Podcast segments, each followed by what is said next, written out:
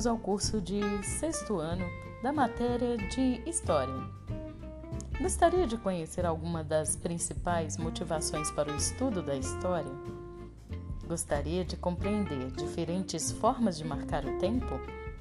Depois dessa aula, vamos ser capazes de perceber que os calendários são construções culturais e entender o trabalho do historiador e a importância das fontes históricas. Vamos juntos?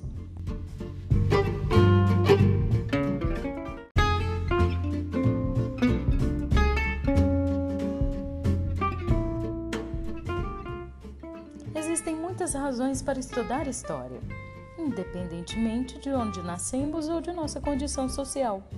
Temos necessidade de conhecer nosso passado, de entender nossas origens. Além disso, muito do que somos hoje herdamos do que viveram e pensaram as pessoas em outras épocas. Dessa forma, estudar história e conhecer o passado também nos ajuda a entender nossa realidade. Pense no seu caso. Quantas vezes você já teve a curiosidade de saber como foram os primeiros anos de sua vida? As coisas que gostava de fazer quando era bebê? A história de seus pais, avós, etc. Conforme crescemos, percebemos que além dos nossos parentes mais próximos, convivemos também com pessoas de nosso bairro, de nossa escola, de nosso município. Assim, notamos que muito do que nosso grupo familiar faz também é compartilhado por outras pessoas. A esse conjunto de experiências que aprendemos com nossa comunidade, damos o nome de cultura.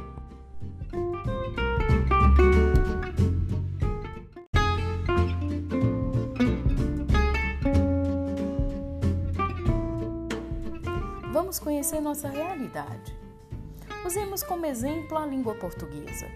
Muito antes de os portugueses chegarem ao atual território brasileiro em 1500, os indígenas que aqui viviam falavam uma variedade de línguas, como a tupi, yanomami, ticuna e outras.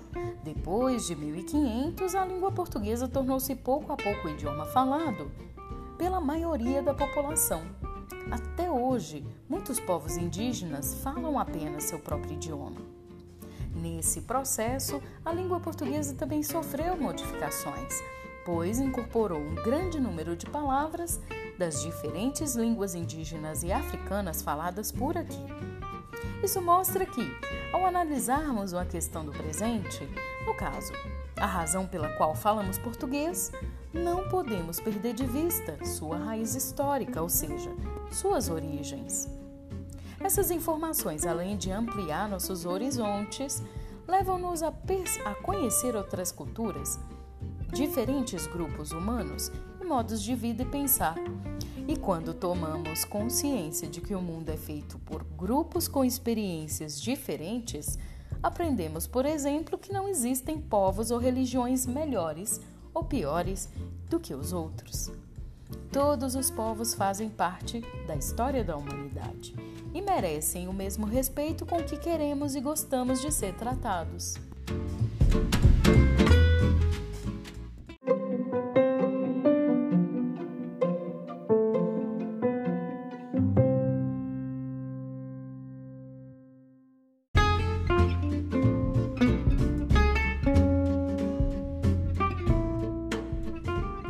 Vamos falar nesse bloco sobre a marcação do tempo. A preocupação do ser humano em marcar o tempo é muito antiga. Certos indícios mostram que as pessoas, mesmo na época em que viviam em cavernas e andavam de um lugar para outro em busca de alimentos, já se preocupavam em criar algum tipo de marcação do tempo.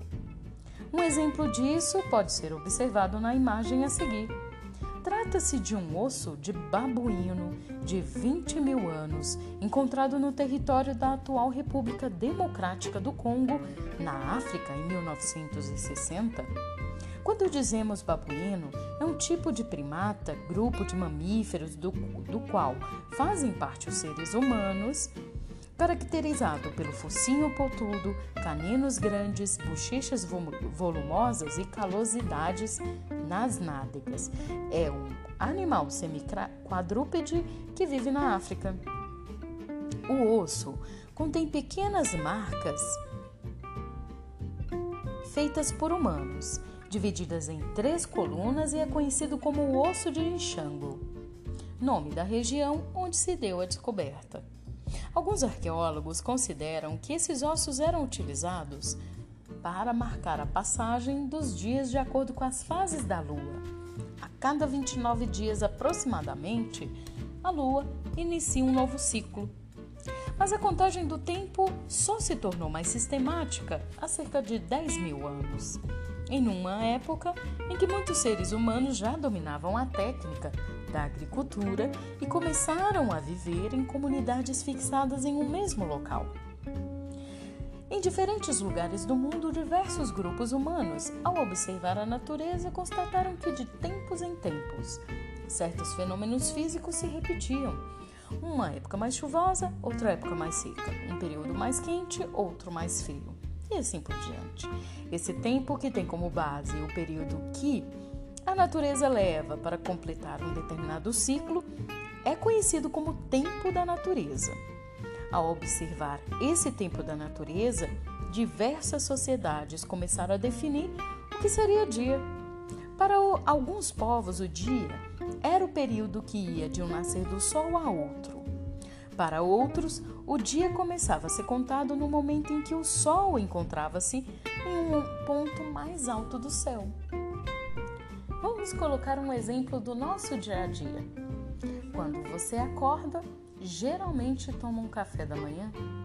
Eu, por exemplo, acordo, tomo um café da manhã, faço algumas atividades de estudo, depois preparo o almoço ou espero que alguém da minha família o faça, almoço, retomo as minhas atividades de estudo e à tarde eu tomo um café da tarde, depois, vou fazer um exercício físico, faço uma caminhada.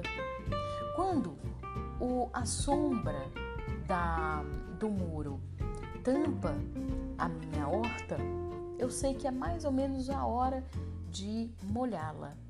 Então, eu também já faço a rega da minha horta porque eu sei que já está quase perto do pôr do sol. Logo anoitece e eu vou preparar a janta tomo banho e janto, espero mais um pouquinho e vou dormir. Esse é o meu tempo. Por, ao observar é, a natureza, eu vejo que é, dentro da minha casa já tem irradiação da luz solar, então já é de dia. Eu já vou fazendo as minhas tarefas quando eu vejo que o sol está no ponto mais alto do céu. Eu sei que é meio-dia e vou continuando fazendo as minhas tarefas até que eu vejo que a sombra do muro está tampando a horta, então eu sei que vai é, entardecer. E aí já vou caminhando para as atividades que são mais para a noite, para dormir. E você em casa? Como é esse tempo é, do dia, ao longo do dia? Quais são as atividades que você realiza no dia, desde o acordar até o momento de dormir? E os seus avós, os seus bisavós, sabe como eles marcavam a passagem do tempo? E sabe contar como eles marcavam os acontecimentos mais importantes da vida deles?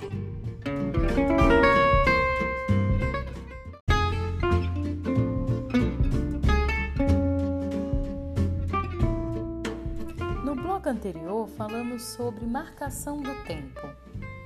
Vimos que desde muito tempo atrás os povos já tentavam olhar padrões sobre fenômenos da natureza para marcar o tempo. Esse é o tempo da natureza. Esses povos perceberam que a cada 365 dias também as estrelas ocupavam a mesma posição no céu, e a cada 29 dias a lua iniciava um novo ciclo. Com base nessas observações, eles conseguiam saber o melhor período de plantar, a melhor época de colher e estocar os alimentos, o momento de se preparar para o inverno e a época das enchentes dos rios. Esse conhecimento revelou-se essencial para garantir a sobrevivência das comunidades em diversos lugares do mundo. Alguns povos, como os sumérios na Ásia, os egípcios na África e os olmecas na América, elaboraram alguns dos mais antigos calendários da história da humanidade. No próximo bloco, vamos falar desse tipo de tempo, o tempo cronológico.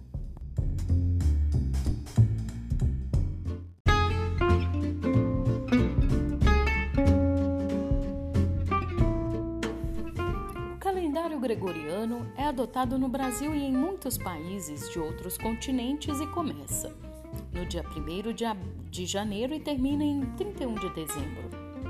Ele tem 365 dias, porque esse é o tempo aproximado que a Terra leva para completar uma volta em torno do Sol.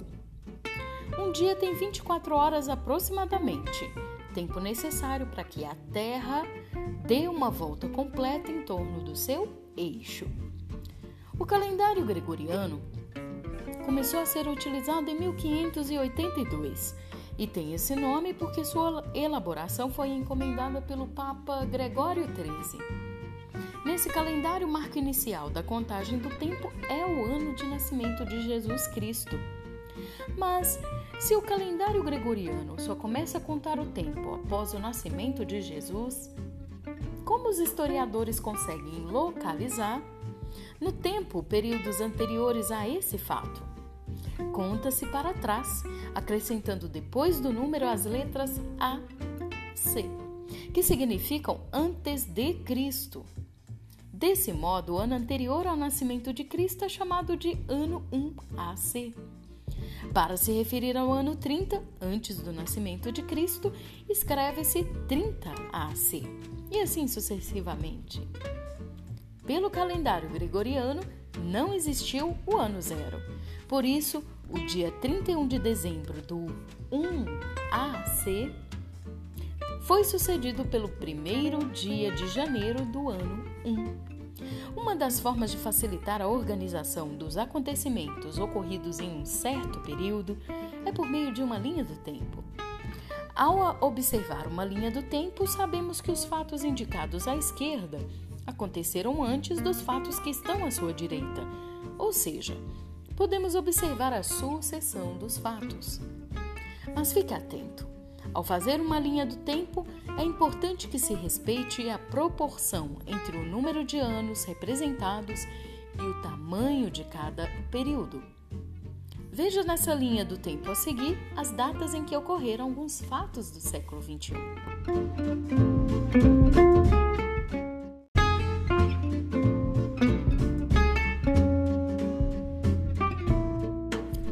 Nesse bloco, vamos olhar a sucessão dos fatos em que essa imagem nos traz. É uma, é uma linha do tempo em que traz fatos de 2001 até 2017. Vamos ver. Em 2001, nos trouxe Torres gêmeas sofrem ataques em Nova York, nos Estados Unidos. Passou uma boa porção de tempo em 2005 aí quatro anos, né? Então, duas porções, se a gente contar de dois em dois anos, é, foi contado duas porções de tempo, então dois, quatro. E em 2005, Ellen Johnson Sirleaf é eleita presidenta da Libéria, então a primeira mulher a presidir um país africano. Depois, passado dois anos, em 2007, foi lançado o sétimo e último livro das aventuras de Harry Potter. Depois, passou-se três anos e, em 2010, houve um terremoto de grande destruição no Haiti. Já passou-se dois anos e houve o descobrimento de El Sost, na Guatemala, que foi um templo dedicado ao sol. Passou-se mais dois anos e em 2014 ocorreu a Copa do Mundo de Futebol, realizada no Brasil. Depois, passado mais dois anos, houve em 2016 o impeachment da presidente Dilma Rousseff no Brasil. E já no ano seguinte, em 2017, Donald Trump assume a presidência dos Estados Unidos.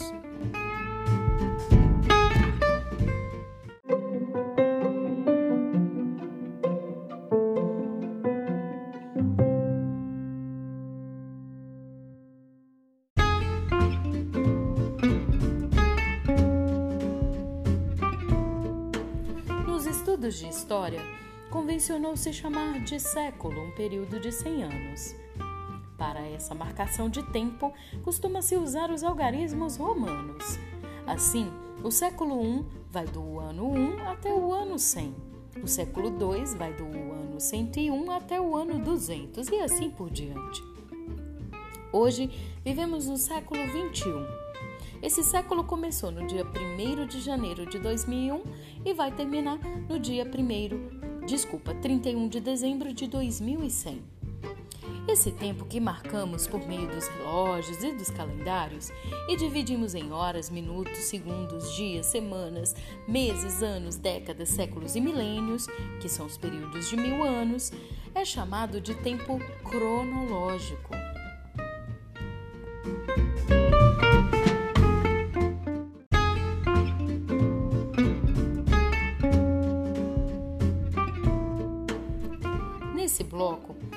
Vamos falar sobre o tempo histórico.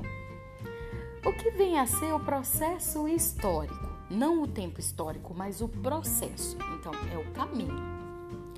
Bom, é uma sequência de fatos, de acontecimentos ou de mudanças. A ideia de processo supõe a ação do tempo e envolve a, a noção de movimento. O processo de formação do Brasil como país, por exemplo, envolveu muitos acontecimentos, entre os quais o povoamento do território pelos indígenas, a chegada dos portugueses em 1500 e muito mais. Isso é processo histórico. Agora, já tempo histórico, ao, ao estudar os acontecimentos do passado, os historiadores fazem uso do tempo cronológico para identificar quando determinado fato aconteceu. Porém, esse não é o único tempo utilizado nos estudos de história. Em seu trabalho, os historiadores utilizam também o chamado tempo histórico. Mas o que vem a ser isso? O tempo histórico é diferente do tempo cronológico, sabia? O tempo cronológico é medido por meio de datas que se sucedem.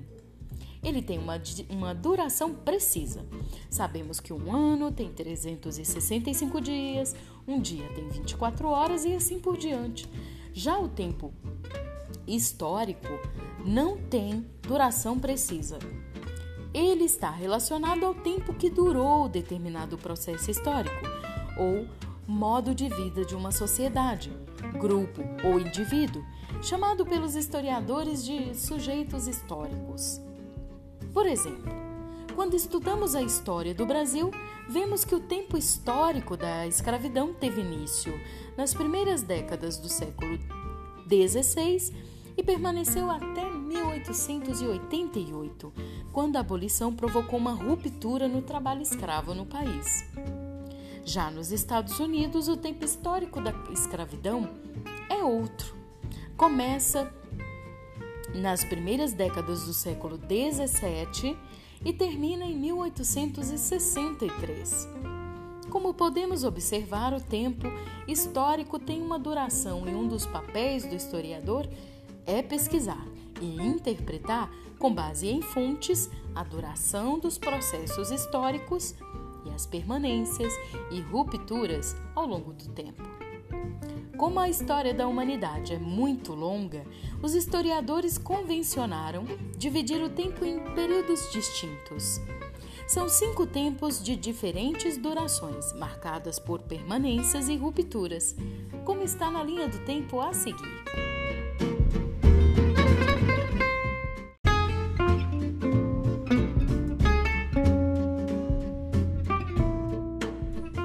Nessa linha do tempo histórico, está dividida entre tudo o que aconteceu para trás da invenção da escrita por volta de 4000 a.C. é a pré-história. Então, todo aquele período neolítico, paleolítico, idade dos metais é aí que se encaixa a idade pré-histórica. Depois teve o período da antiguidade, que terminou com a queda de Roma em 476. Já depois disso, a partir de 476 teve início a Idade Média, que terminou com a queda de Constantinopla em 1453. A partir daí, houve o início da Idade Moderna, que acabou com a Revolução Francesa em 1789, e a partir daí houve início idade contemporânea que é a nossa que vivemos até hoje.